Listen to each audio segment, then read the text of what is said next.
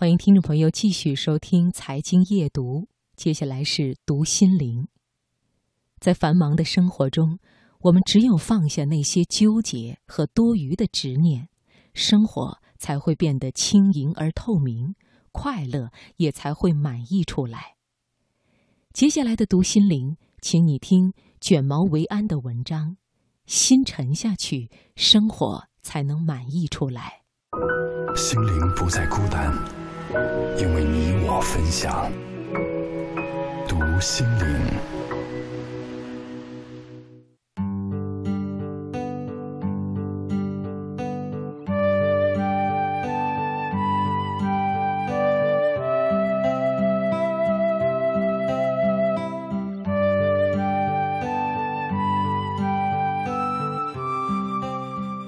英国诗人西格里夫·萨松的著作。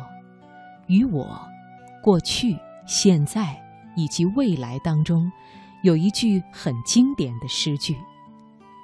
为人熟知的是余光中先生翻译的中文：“心有猛虎，细嗅蔷薇。”第一次读到这句话的时候，被这两个意象所惊艳。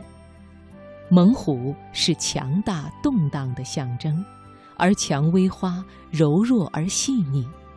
两个极端存在于心，晃动中凸显着宁静和细致，凸显着诗歌的张力。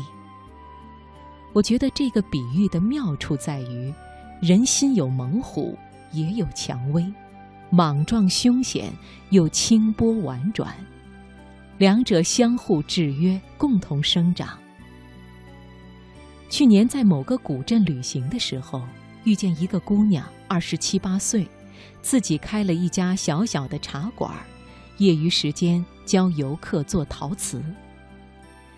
姑娘皮肤白净，性格谦和，个子不高，说不上非常漂亮，但是气质不俗。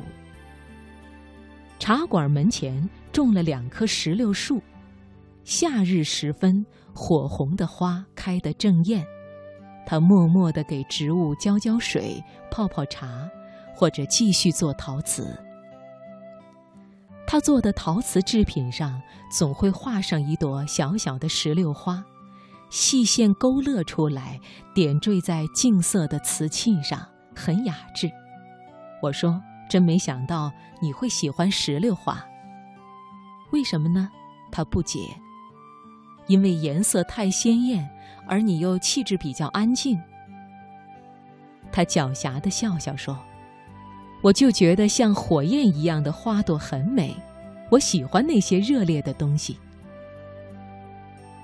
古镇商业气息很浓，人潮涌动，游客纷纷，叫卖声、砍价声不绝。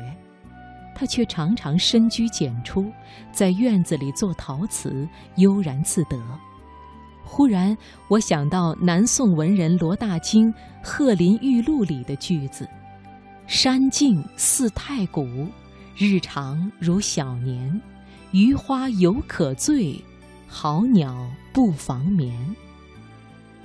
临走的时候，他送了我一个陶瓷的小挂件，上面画着石榴花。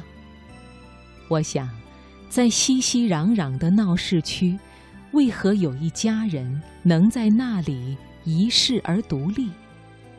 忽然想到那一句。问君何能尔？心远地自偏。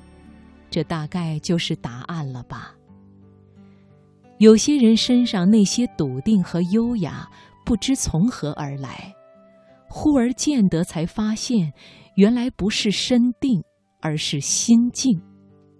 所谓内心的沉静，是在喧嚣中稳定的自身，在沉顿中又自有乐趣。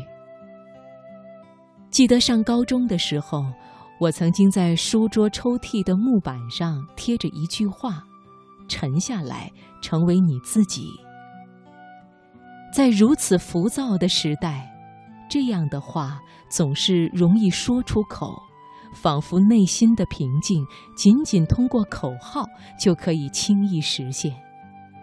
因为整个社会节奏的加快，时间的流逝和内在的焦虑总是四处潜伏，让人猝不及防。把心静下来，如同静置一杯含有泥沙的水，要让所有杂质都沉淀，水才能澄澈如初。愿你我内心自在安稳，忧愁不扰不侵。